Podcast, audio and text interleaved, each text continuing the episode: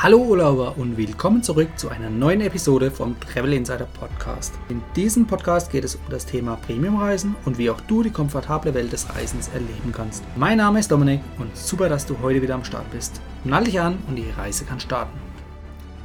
Herzlich willkommen zur heutigen Podcast-Folge und passend zur Urlaubszeit, zur Hauptreisezeit jetzt im Sommer, gehen natürlich viele wieder ja, im Ausland in Urlaub. Und im Ausland hast du natürlich nicht dein heimisches WLAN oder dein heimisches Internet und bist eben angewiesen auf WLAN-Hotspots, beispielsweise am Flughafen, am Bahnhof, in Hotels und so weiter. Und dass das nicht ganz so sicher ist, dessen sind wir uns, glaube ich, alle bewusst. Wenn nicht, machen wir das heute bewusst. Und dazu habe ich einen Experten eingeladen, nämlich einen IT-Security-Experten, nämlich Wojciech Dobosch. Hi Wojciech, wie geht's dir? Hallo Dominik, danke dir, sehr gut. Wunderbar. Bei dir schon Urlaub äh, angestanden oder noch geplant? Der ist noch geplant für den Anfang äh, September. okay. Das heißt, dann wirst du wahrscheinlich auch in den, ähm, nicht Genuss, aber in äh, die, die Möglichkeit bekommen, eben WLAN im Urlaub zu nutzen wahrscheinlich. Oder welche Risiken siehst du, dass du sagst, nee, du lässt da erstmal die Finger davon? Ja, also wa- wahrscheinlich werde ich tatsächlich in den Genuss kommen vom WLAN. Ich bin da aber sehr, sehr vorsichtig, was öffentliche WLANs angeht, denn ähm, als sicher gelten sie, diese WLANs nicht. Und so wie du das anfangs schon äh, erwähnt hast, das sind wir uns wahrscheinlich viele von uns bewusst, vielleicht aber auch nicht. Deswegen freue ich mich auch hier, da, hier dabei zu sein und äh, da ein paar Ratschläge zu geben. Sehr gut. Ja, im Prinzip ist ich habe es ja eingangs schon gesagt, ähm, vielleicht sollte man es vermeiden, einfach bedenkenlos da sich in ein WLAN-Netzwerk einzuloggen, um dann zu surfen. Denn es lauern Gefahren. Man liest es immer mal wieder, auch in Zeitungen. Vielleicht ist der eine oder andere auch schon betroffen gewesen. Ähm, ich jetzt zum Glück selber noch nicht. Aber ähm, mir ist dieses Risiko natürlich auch bewusst. Beziehungsweise ähm, ich bin natürlich gespannt heute auch eine perfekte Lösung als Gegenwehr gegen irgendwelche düsteren Hacker kennenzulernen. Ähm, die Frage an dich, die erste, welche Risiken gibt es denn, die du jetzt sagst, wo jeder eigentlich wissen sollte und sich dann nochmal überlegen sollte, ob er oder wie er das WLAN-Netzwerk im Ausland überhaupt nutzt? Genau, also es gibt auf jeden Fall Risiken. Ein öffentliches WLAN, das kann man nicht als sicher betrachten. Es kann ja im Endeffekt ja jeder sich mit diesem Netzwerk verbinden und man muss es sich so im Endeffekt vorstellen wie so eine Tonne oder, oder ein, äh, ein Gefäß, wo einfach alle da drin sind und machen können, was sie wollen. Mhm. Und das ist im Endeffekt ein öffentliches WLAN. Jeder, der mit einem Schlüssel, also entweder mit einem, zum Beispiel, es gibt ja diese, diese äh, bei Hotels mit Zimmernummer und dann gibt es ein eigenes Passwort oder diese, diese Tickets, die man auch einfach bekommt äh, als Gäste-WLAN, kann man sich in dieses Netzwerk einwählen und ist im Endeffekt ein Teil und äh, kann mit allen anderen auch ebenfalls in diesem Netzwerk kommunizieren. Und das ist im Endeffekt auch dieses Risiko, was ein öffentliches WLAN mit sich bringt. Jeder kann im Endeffekt mit jedem kommunizieren in diesem Netzwerk und kann natürlich auch mitlesen, was im Netzwerk passiert.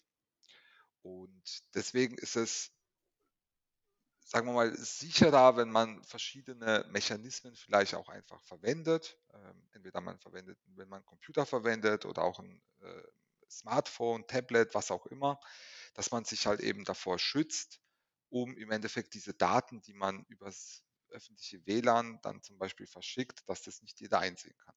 Okay, was für Daten werden denn konkret verschickt? Was, ich meine, da findet ja eine Kommunikation statt im Hintergrund. Wenn jetzt jemand irgendwie in Social Media geht oder WhatsApp schreibt oder auf eine Website geht, was passiert da im Hintergrund? Welche Daten äh, werden da, sage ich mal, übers Netzwerk verschickt? Wie kann man sich das vorstellen? Genau, also zum einen, wenn man zum Beispiel jetzt auf eine Webseite geht, man gibt ja irgendwo oben eine ähm, Webadresse ein, wie zum Beispiel www.google.de oder gmx.de oder Mhm. web.de oder was auch immer. Und diese Daten werden im ersten Zuge unverschlüsselt übermittelt. Das heißt, jeder, der in diesem Netzwerk sich befindet, kann mit einfachsten Mitteln im Endeffekt herausfinden, was über das Netzwerk rausgegangen ist. Das ist jetzt aber Ja, erstmal nur, nur ein Teil, ja. Das ja. heißt, die Kommunikation selber dann mit dem zum Beispiel Webserver, wenn die zum Beispiel jetzt dann äh, verschlüsselt sind, das sieht man zum Beispiel oben bei der Adresszeile, dieses HTTPS, dieses Mhm. Schlosssymbol, was geschlossen ist. Das weist hin, dass diese Kommunikation zum Server selber verschlüsselt ist. Das bedeutet aber nicht, dass ein Hacker nicht weiß zum Beispiel oder ein potenzieller Angreifer oder auch jemand, der sich da einfach ein bisschen äh, äh, ausprobieren möchte, weiß, auf welchen Webseiten man sich zum Beispiel bewegt. Mhm. Hat jede Website so 'ne HTTPS, ähm, oder SSL-Verschlüsselung heißt es, glaube ich. Hat es jede Website oder gibt es auch noch heutzutage Websites, die so was nicht haben? Also, man muss schon sagen, heutzutage ist HTTPS de facto Standard. Es gibt Mhm. aber immer wieder Webseiten, vor allem wenn jetzt es um kleinere Firmen geht oder kleinere Anbieter, die dann im Endeffekt das auch noch über HTTP HTTP machen, also im Endeffekt unverschlüsselt. Mhm. da muss man wissen, dass auf jeden Fall alle Daten lesbar sind. Also egal, was zwischen den beiden zwischen dem Server und dem Arbeitsplatz beziehungsweise dem Endgerät kommuniziert wird. Und was wäre jetzt das, ähm, Schlimme für einen, ich sage mal, normalen Urlauber, wenn der jetzt in Social Media reingeht? Welche Daten könnten da schlimmstenfalls abgegriffen werden? Kann man sich vorstellen, dass da ganze Bilder abgegriffen werden oder irgendwie nurche nur, äh, Zugangsdaten oder Kennwörter oder wa was kann da im schlimmsten Fall passieren? Also rein theoretisch, wenn jetzt ein Angreifer si sich in so einem Netzwerk befinden würde, könnte er rein theoretisch eventuell auch Nutzerdaten, also Benutzerdaten, äh, Passwort äh, mitbekommen und im Endeffekt damit dann sich in das System einloggen. Deswegen, wenn man zum Beispiel jetzt im öffentlichen WLAN unterwegs ist, sollte man wirklich auf nur auf diesen Seiten sein, wo man sich idealerweise gar nicht erst anmelden muss. Mhm. Also, es kann Newsseiten sein oder Ja. irgendwelche, ähm Börse, also wo man sich im Endeffekt nirgendswo aktiv einloggen muss. Ja. Wenn man sich einloggt, dann sollte man sein Login auf jeden Fall abgesichert haben über eine zweifach äh, Zwei-Faktor-Authentifizierung. Also im Endeffekt nicht nur das Passwort, sondern man muss noch einen bestimmten Code eingeben, was Mhm. dann aufm Handy zum Beispiel, äh, liegt und man dann erst in das System reinkommt. Was hat es für 'n Vorteil, diese Zwei-Faktor-Authentifizierung gegenüber der normalen 'nem normalen Passwort? Also, das normale Passwort, wenn das halt jemand kennt, dann ist Mhm. das Passwort im Endeffekt weg. Das heißt, der Angreifer kann sich von beliebigen Browser-Standort kann er sich mit dem mit Facebook zum Beispiel oder Google einfach anmelden und dort E-Mails lesen oder die Nachrichten lesen, Mhm. Bilder abziehen, Bilder posten, allen Kontakten irgendwelche Hm. verseuchten E-Mails, ähm, oder ver verseuchte Links verschicken. Das ist mir Mhm. tatsächlich selbst auch schon mal passiert. Ich habe, ähm guten Gewissen mich bei 'nem äh, bei meinem Schwager an an an seinem Computer an einge eingeloggt über Facebook und ich hatte damals tatsächlich, das war jetzt aber auch schon 'n paar Jahre her, äh, noch keine Zwei-Faktor-Authentifizierung. Ich bin mir auch gar nicht sicher, ob Facebook das damals schon überhaupt angeboten hat, weil das war so Mhm. ganz am Anfang noch, ähm, so ungefähr vor 8 oder 10 Jahren. Und dann hat tatsächlich, ähm war da Hackersoftware drauf installiert aufm Rechner. Das wusste der mein Schwager auch nicht, dass er sich da was eingefangen hat. Aber die haben natürlich mein Passwort mitgenommen und allen meinen Kontakten verseuchte Links geschickt. Und ich habe dann jeden einzelnen Kontakt, als ich das gemerkt habe, ähm, geschrieben: „Nicht auf den Link draufklicken, weil es ist eventuell 'ne verseuchter verseuchter Link und ihr könntet euch was einfangen.“ War natürlich sehr mühselig. Bei Mhm. 250 Kontakten Hm. habe ich, glaube ich, 3 Stunden gebraucht, um alle anzuschreiben über Copy Paste. Mhm. Im Endeffekt war das aber schon etwas, wo ich mit großer Vorsicht jetzt mich bewege, wenn ich mich in irgendeiner Weise an fremden Geräten anmelde. Das tue ich Mhm. in der Regel überhaupt nicht und das mache ich auch tatsächlich nicht, wenn ich irgendwo im öffentlichen WLAN bin. Mhm. Du hast jetzt eben von verseuchten Links gesprochen. Was versteht man da drunter? Ähm, ein verseuchter Link ist im Endeffekt, ähm, eine Webseite, wo präparierte Software sich drauf befindet. Es könnten auch Skriptdateien sein, die dafür sorgen, dass wenn man diese Webseite aufruft, dass zum Beispiel automatisch etwas aufm entweder aufm Endgerät ausgeführt wird oder man bestimmte Informationen abgreifen möchte. Also, es könnte 'ne Phishing-E-Mail auch zum Beispiel sein, dass wenn man da draufklickt, geht 'n Fenster PayPal zum Beispiel auf, sieht total authentisch aus. Und Mhm. sobald man sich dann angemeldet hat an PayPal, sind die Benutzerdaten im Endeffekt in in den Händen von Kriminellen. Mhm. Ja, ja.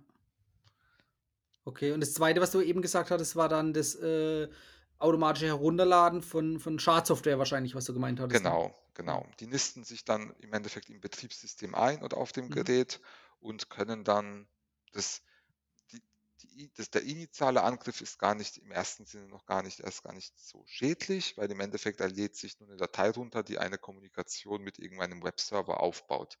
Mhm. Die ist meistens auch so gestrickt, dass das Virenschutz ähm, Hersteller sehr, sehr schwierig haben, das zu erkennen, weil im Endeffekt macht diese Applikation nichts Schlimmes. Es verbindet Mhm. sich einfach nur irgendwo hin. Ja. macht es nicht. Da ist keine Schadsoftware in dem Sinne, dass man das Gerät verschlüsseln könnte oder irgendwelche Daten abgreift oder Bilder vom vom vom Handybildschirm grad macht oder Nachrichten mitliest. Das Mhm. macht es gar nicht. Aber die Software ist in der Lage, halt eben diese Schadsoftware nachzuladen.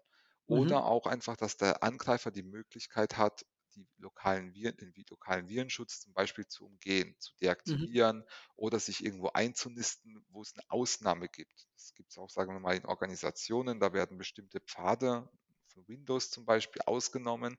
Und wenn da sich 'ne Schadsoftware befindet, dann wird Mhm. sie eben halt auch nicht erkannt vom Virenschutz, weil es ist ja ausgenommen vom Mhm. Okay, das heißt, man hat dann auch gar keine Möglichkeit, äh, das zu erkennen, erst wenn sie dann wahrscheinlich ausbricht? Genau, falls das ausbricht. Und das ist Mhm. auch tatsächlich so 'n Problem, was was auch viele Unternehmen haben, dass sie angegriffen wurden und davon aber halt eben noch nichts wissen. Mhm. Ja, das heißt, der Hacker ist unbemerkt auf dem Gerät, kann mitlesen, kann mitschneiden, kann Informationen sammeln, kann diese Informationen theoretisch auch dafür nutzen, um weitere Angriffe zu machen.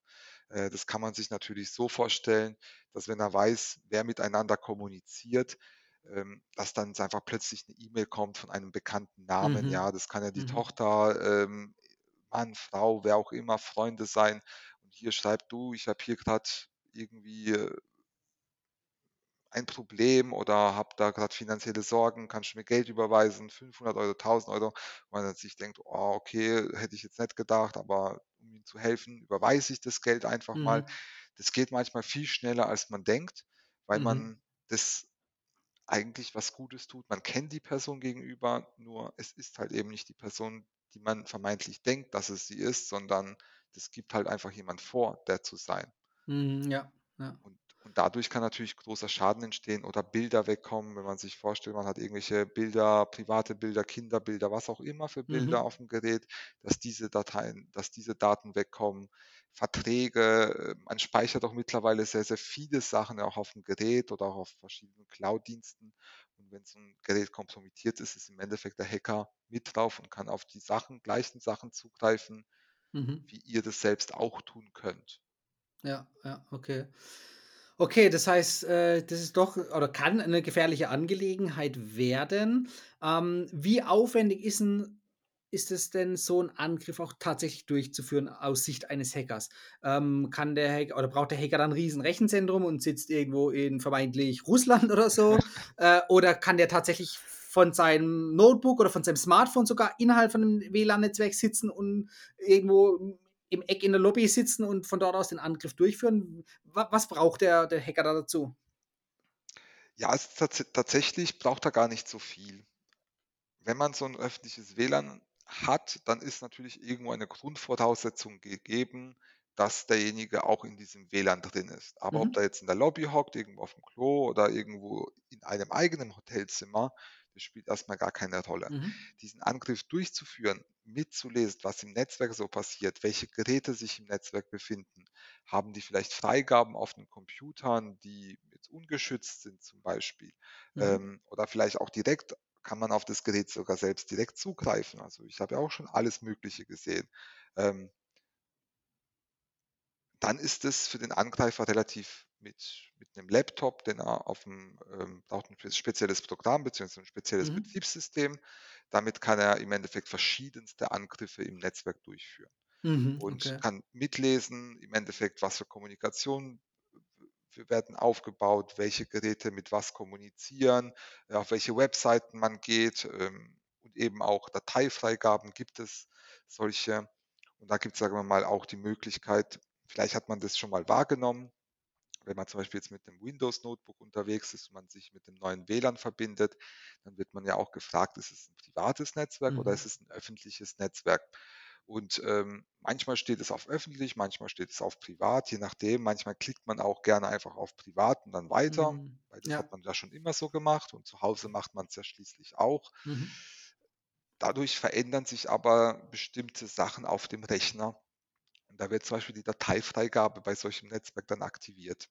Mhm. Das heißt, wenn man Freigaben hat auf dem Computer, ähm, mit Zugriff jeder, ähm, wird zum Beispiel gerne gemacht, wenn man irgendwie von, von einem Computer auf den anderen Computer übers Netzwerk irgendwelche Daten verschicken möchte, dann sind diese Freigaben plötzlich sichtbar. Und zwar für alle, die sich in diesem Netzwerk befinden. Okay, was Das kann, heißt es dann? Was kann man dann was kann derjenige dann machen damit? ah, er kann dann zum Beispiel auf die Ordner auf deinem Computer Mhm. zugreifen. Okay.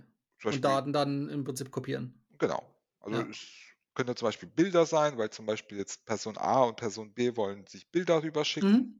JPEGs, GIFs, was auch immer. Und dann hat man das einfach mal freigegeben. Irgendwann Ja. mal, vor einem Jahr, vor zwei Jahren.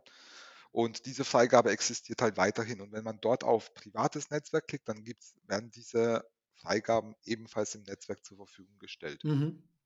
Und anschließend kann man natürlich dort die Daten abgreifen und ähm, kopieren oder neue Dateien hinkopieren oder einfach löschen. Das geht dann wahrscheinlich alles. Mhm. Okay. Und jetzt ist natürlich der das Hotel selbst oder der Flughafen als Betreiber von so 'nem WLAN haben die Möglichkeiten, das WLAN sicherer zu machen oder, ähm, können die da gar nichts dagegen tun und man muss selber als Anwender dafür sorgen? Ich sage dazu immer gerne, was macht 'n Hotel oder 'n Flughafen, was ist deren Geschäft hauptsächlich, ja? Flüge anbieten, Gäste Mhm. übernachten. Und das sind Funktionen, so 'n WLAN, das man gerne so on top gibt. So sagt man: „Ja, Mhm. man ist hier immer gut vernetzt und so.“ Ähm, man hat schnelles Internet vielleicht und, ähm, niedrige Latenzen. Man kann damit machen, was man möchte im Endeffekt, uneingeschränkt oder auch eingeschränkt, unabhängig davon. Es sind halt eben Flughafenbetreiber, es sind Hotelbetreiber, Mhm. äh, die haben jetzt nicht den Fokus auf IT-Sicherheit und schon gar nicht irgendwie das WLAN vernünftig abzusichern. Mhm. Wenn man ein öffentliches WLAN betritt, muss man halt sich im Endeffekt immer bewusst sein, man teilt sich dieses WLAN mit vielen, vielen anderen Menschen, die auch die Möglichkeit haben, da drauf zuzugreifen. Und ob das jetzt ganz normale Freunde sind, die mit im Hotel sind oder vielleicht auch irgendwelche Leute, die vielleicht irgendwas welche Hintergedanken haben, man weiß es halt eben nicht. Und es kann Mhm. immer jemand da sein im Netzwerk, vor allem man kommt an diese Tools und an diese Systeme, um so was dann, sagen wir mal, auch Leute zu knacken, relativ einfach dran und, ähm, man kann sich da einfach auch bisschen damit rumspielen. Mhm. Ja, das macht's halt eben auch das das Gefährliche an dieser ganzen Geschichte. Ja, ja. Ist es in 5 Minuten erlernbar oder muss man sich da schon 2, 3, 4, 5 Stunden oder sogar Tage mit auseinandersetzen? Mit der Software oder, Ja gut, äh, ich denke mal, wenn wenn jemand da wirklich so von sich aus motiviert ist, ähm, in ein Hotel zu gehen oder in 'n öffentliches WLAN Mhm. und dort einfach mal sich bisschen rumzu rumzusuchen und bisschen bisschen rumzuspielen und zu gucken, was da so für Möglichkeiten es Mhm. gibt, ähm, ist es ja nichts, was was er jetzt irgendwie jetzt kurzerhand plant, dass er sich das Mhm. jetzt grad im Hotel grad runterlädt und das einfach Ja. mal macht, sondern der hat es ja meistens schon irgendwie vorher sich geplant oder irgendwelche Okay. da Gedanken sich darüber gemacht. Das Erlernbare, es gibt mittlerweile tatsächlich sehr, sehr viele YouTube-Videos, Mhm. ähm, Artikel, Blogartikel, ähm, natürlich auch mit dem Hintergedanken, dass man das für sich nutzt, um, sage mal, sich auch selbst bisschen sicherer aufzustellen. Aber so man kann's im guten Sinne verwenden, man kann's aber auch im Mhm. schlechten Sinne verwenden.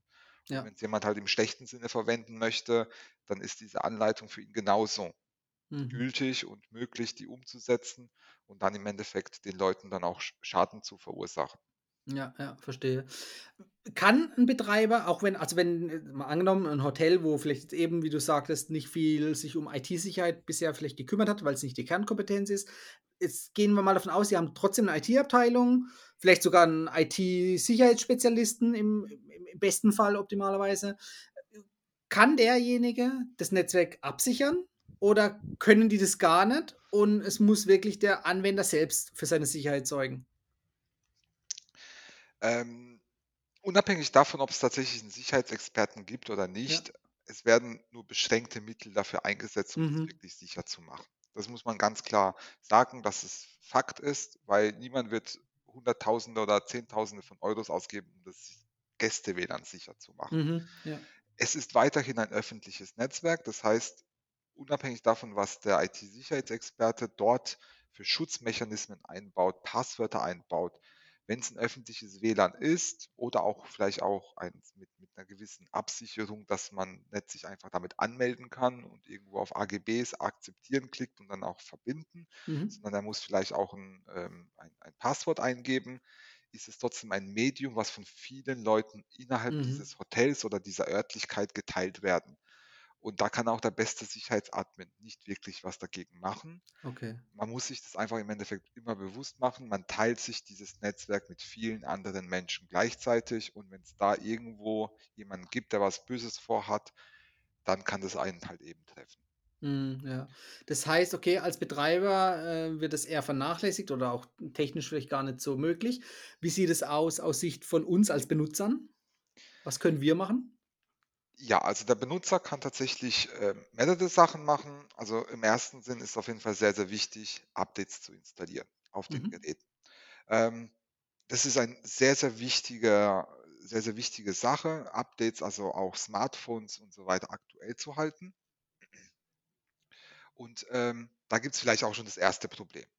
Wenn man zum Beispiel ältere Smartphones haben, die keine Sicherheitsupdates mehr bekommen. Mhm. Man sagt ja immer so bei Google-Handys, also alles, was Android ist, ähm, gibt's Sicherheitsupdates ungefähr so 2 bis 3 Jahre, je nach Mhm. Hersteller. Der eine bietet's vielleicht 3 Jahre, 4 Jahre an, der andere bietet's genau 2 Jahre an. Mhm. Irgendwann kommen keine Sicherheitsupdates mehr und das Gerät wird verwundbar. Ja. Bei iPhones spricht man ungefähr von 5 Jahren in deren Lifecycle. Ähm, das heißt, die meisten Geräte von von Apple, die werden 5 Jahre lang nach Veröffentlichkeitsdatum weiterhin gewartet und gepflegt und mit Updates versorgt. Und das ist halt eben wichtig zu wissen, dass wenn man zum Beispiel jetzt mit 'nem älteren Smartphone, das kann vielleicht 5, 6 Jahre alt sein, Mhm. funktioniert wahrscheinlich immer noch top und alles, was man machen will. Man hat aber schon seit 2 Jahren oder 3 Jahren keine Updates mehr Hm. installiert. Das sind natürlich Geräte, die natürlich für solche Angreifer schon im Endeffekt sehr lukrativ sind, weil die Sicherheitslücken sind bekannt, ähm, Mhm. die sind ausnutzbar, die sind sogar relativ einfach manchmal sogar ausnutzbar. Ähm, und es gibt halt keine Sicherheitsupdates für diese Geräte und können auch nicht mehr installiert werden. Und dadurch kann man natürlich ein Einfallstor fürs eigene Gerät dem Mhm. Angreifer bieten.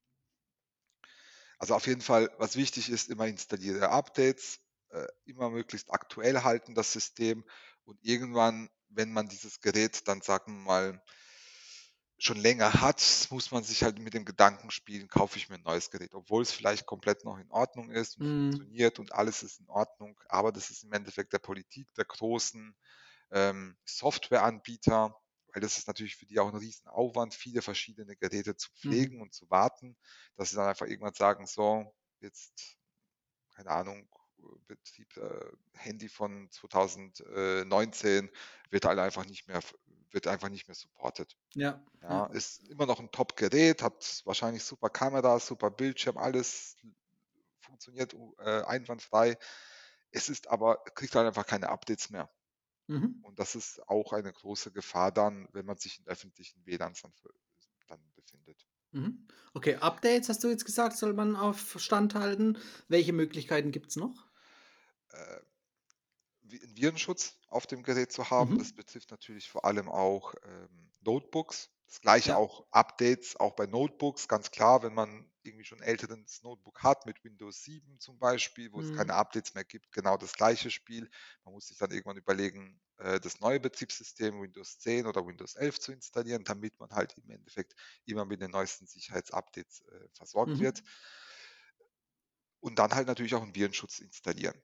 Also, Mhm. Microsoft selber kommt ja natürlich mit diesem Defender, ähm, bei. Das ist 'n der Virenschutz ist in Ordnung. Es gibt auf jeden Fall bessere Produkte.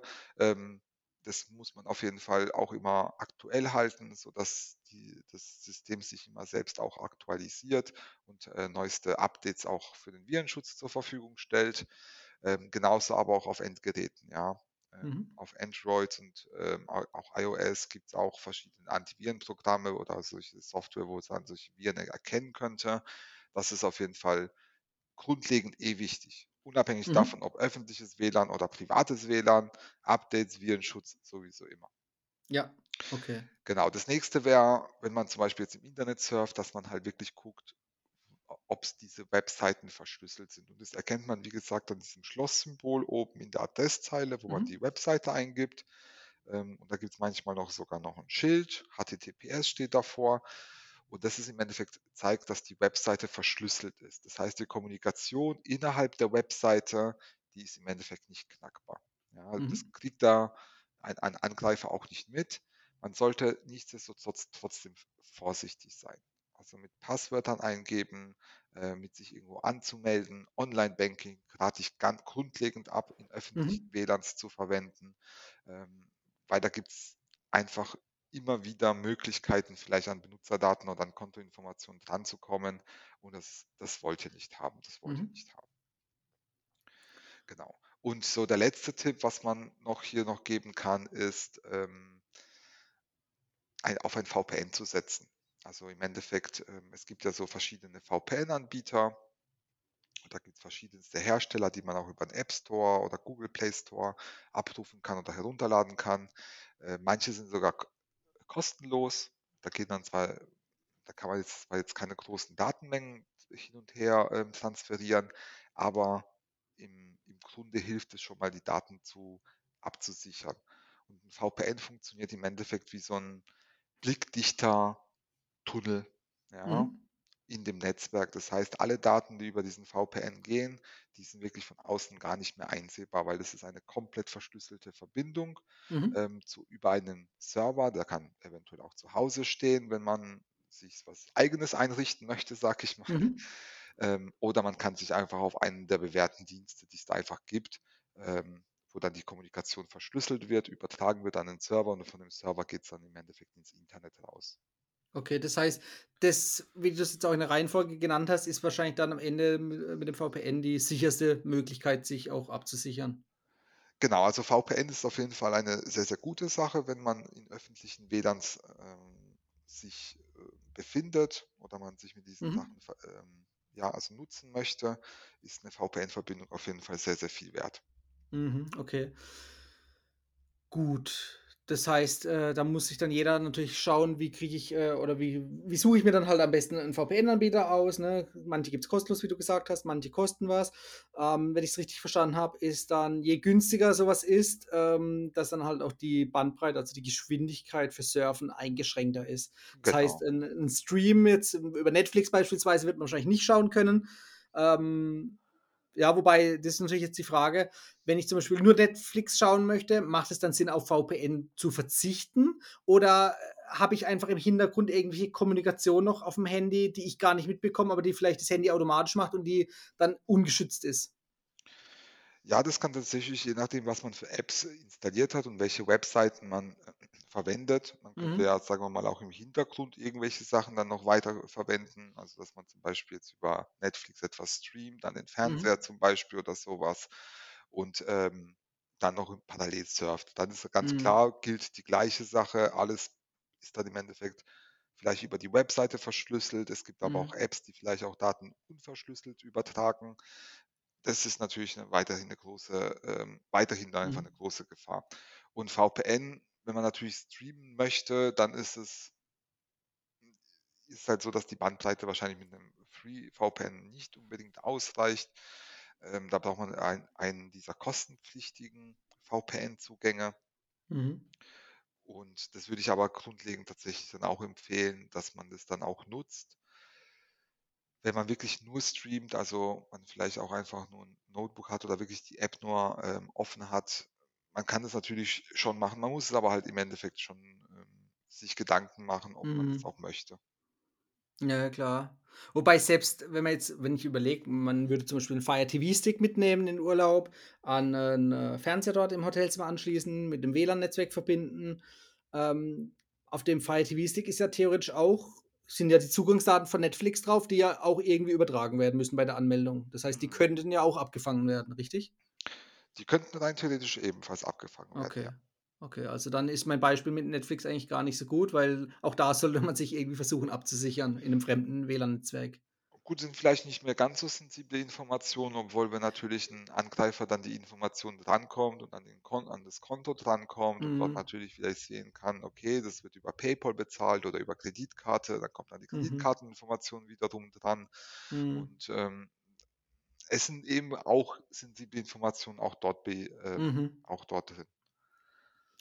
Ja, oder viele verwenden ja die gleichen Zugangsdaten auf verschiedenen Portalen, also Netflix, eBay, Facebook und so weiter, ne? Das heißt, das Mhm. wäre ja dann auch 'ne Sicherheitslücke, ähm, wenn dann die vermeintlich unwichtigen Daten, äh, mitgeschnitten werden und aber dann dafür auf sensiblen Inhalten wie Facebook verwendet werden können, weil's die gleichen Zugangsdaten sind, weil da einer Richtig. irgendwo 'n bisschen, ähm, na ja, äh, bisschen geschlampt hatte, ne, und an nicht andere Passwörter versch verwendet hat, sondern das gleiche Passwort, dann sind ja wiederum sensible Bilder auch für Dritte zugänglich oder könnten Genau. zugänglich sein. Absolut, absolut. Das kann natürlich auch passieren, vor allem, wenn man Ja. dann wirklich das gleiche Passwort dann ähm, wenn man jetzt Mhm. Netflix-E-Mail-Adresse und Passwort hat zum Anmelden an Netflix und das ist das gleiche Passwort wie bei Google, dann ist es natürlich für den Angreifer dann auch sehr lukrativ, das auszuprobieren. Wenn's funktioniert, dann kommt man halt in Google rein.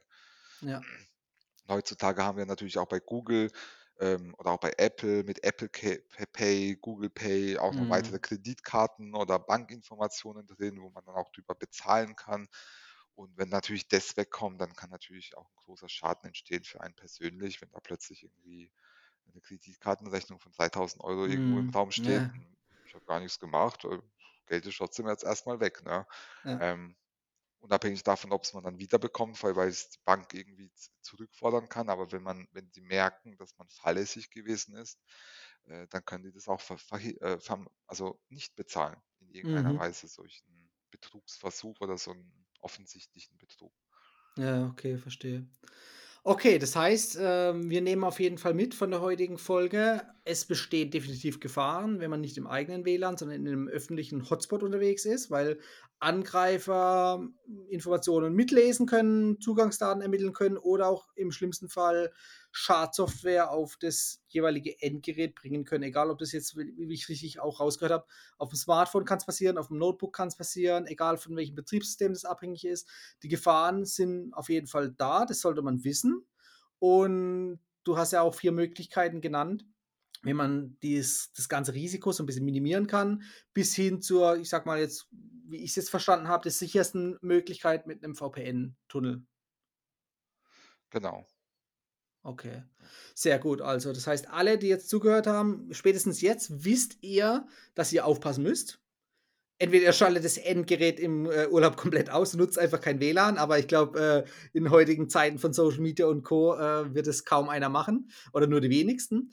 Ähm, das heißt, im Umkehrschluss mü müsst ihr euch aktiv um die Sicherheit von euren Endgeräten kümmern, die ihr übers öffentliche WLAN-Netzwerk verwendet.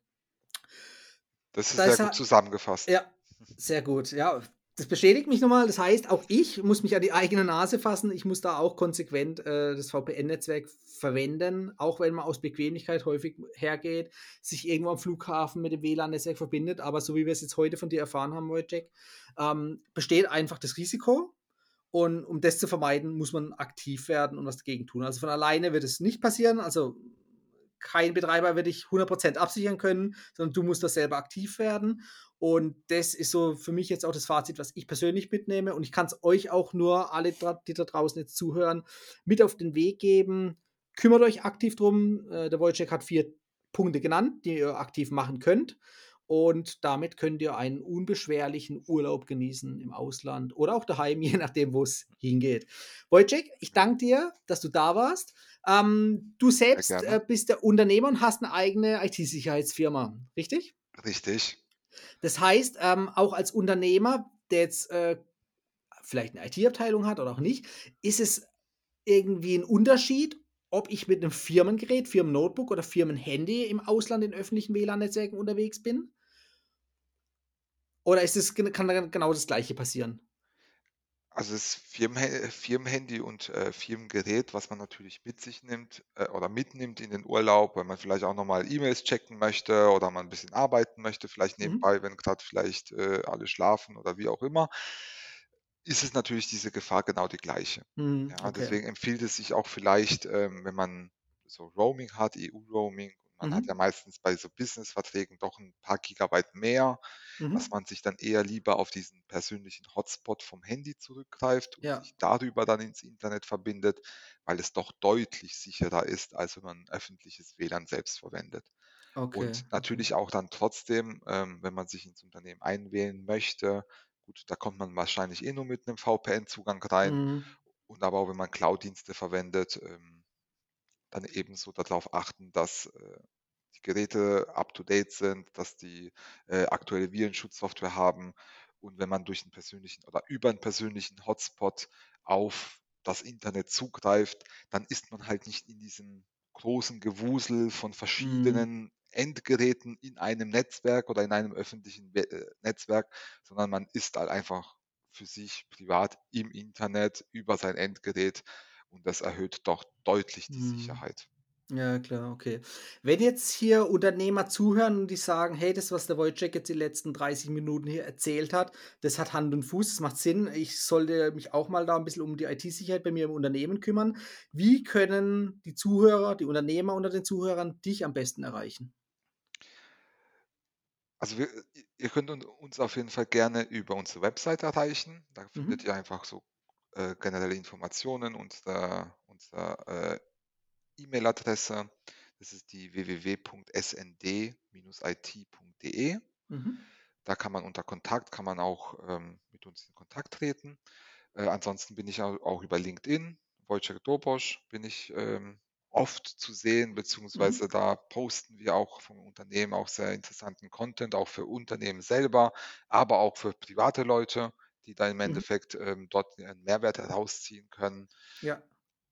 Das sind so die die 2 Wege, äh, wie man mich am besten erreicht. Okay, alles klar. Die Links, die du jetzt grad genannt hast, die werden auch noch mal in den Shownotes reingeschrieben. Das heißt, da könnt ihr dann nach Abhören dieser Podcast-Folge direkt auf die Shownotes, auf den Link draufklicken, dann braucht ihr jetzt nichts im Browser eingeben. Ja, Wojciech, ich danke dir, dass du, äh, uns jetzt so viele Informationen, ähm, mit auf den Weg gegeben hast, um uns da 'n bisschen aufzuklären. Und ja, ich wünsche dir auch noch 'n schönen Urlaub, damit du auch 'n entspanntes äh, ja, 'n entspannten Urlaub hast mit 'nem sicheren WLAN beziehungsweise mit 'nem sicheren Surfen unterwegs. Ja, vielen Dank, Dominik, und ich wünsche auf jeden Fall auch den allen Zuhörern einen schönen und erholsamen Urlaub, ähm, und guckt, dass ihr nicht gehackt werdet. Genau. Das war das Schlusswort für heute. Vielen Dank, Wojciech. Ich danke Danke, dir. Dominik. Bis bis bald. Bis Tschau. dann. Tschüss. Das war die heutige Folge beim Travel Insider Podcast. Vielen Dank, dass du heute wieder zugehört hast. Gib mir doch mal Rückmeldung, wie du die heutige Folge fandest. Hat dir diese Folge gefallen, dann abonniere den Podcast und erfahre mehr zum Thema bezahlbare Premiumreisen. Und hinterlasse mir eine 5-Sterne-Bewertung bei iTunes. Ich wünsche dir eine schöne Zeit auf deiner nächsten Reise. Und immer daran denken, auf dem Blog www.travel-insider.de vorbeizuschauen, damit du auch die neuesten Reisedeals erfährst. Bis zum nächsten Mal, wenn es wieder heißt Boarding Completed. Ciao, dein Dominik.